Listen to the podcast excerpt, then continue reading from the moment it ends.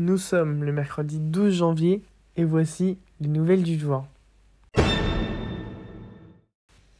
À partir du 16 mars, le don de sang sera ouvert à tous les Français sans discrimination en fonction des orientations sexuelles. Depuis 1983, cela est interdit aux homosexuels en fonction du risque de transmission du sida. Maintenant, il n'y aura plus aucune référence à l'orientation sexuelle, les questions étant alors portées sur le nombre de partenaires par exemple. Le ministre de la Santé, Olivier Véran, a déclaré alors sur Twitter mettre fin à une inégalité qui n'était plus justifiée.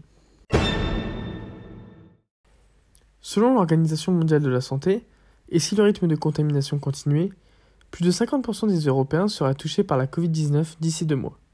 En effet, et cela deux ans après le premier mois du Covid, le variant Omicron étant plus contagieux avec une capacité d'adhésion plus facile aux cellules humaines, une vague de contamination absorbe le vieux continent. Jean-Luc Mélenchon a été condamné pour injure publique et diffamation vis-à-vis de journalistes de France Info. En effet, des propos ont été ressortis datant d'octobre 2018, époque où Jean-Luc Mélenchon était visé par des perquisitions dans une enquête sur la facturation de sa campagne. Le parti insoumis déclare alors que cette décision est dangereuse face à la liberté d'expression, tandis que les journalistes se réjouissent de la condamnation d'un appel à la haine et à la défiance face aux médias. Kylian Mbappé a poussé un coup de gueule afin de défendre Camille, jeune fille de 8 ans atteinte d'une maladie rare, qui avait demandé avec beaucoup d'admiration que l'attaquant français reste au Paris Saint-Germain.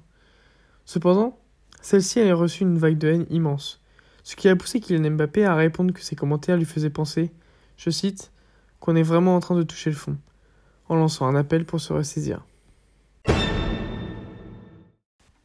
Je vous souhaite une bonne fin de journée et à demain pour de nouvelles actualités.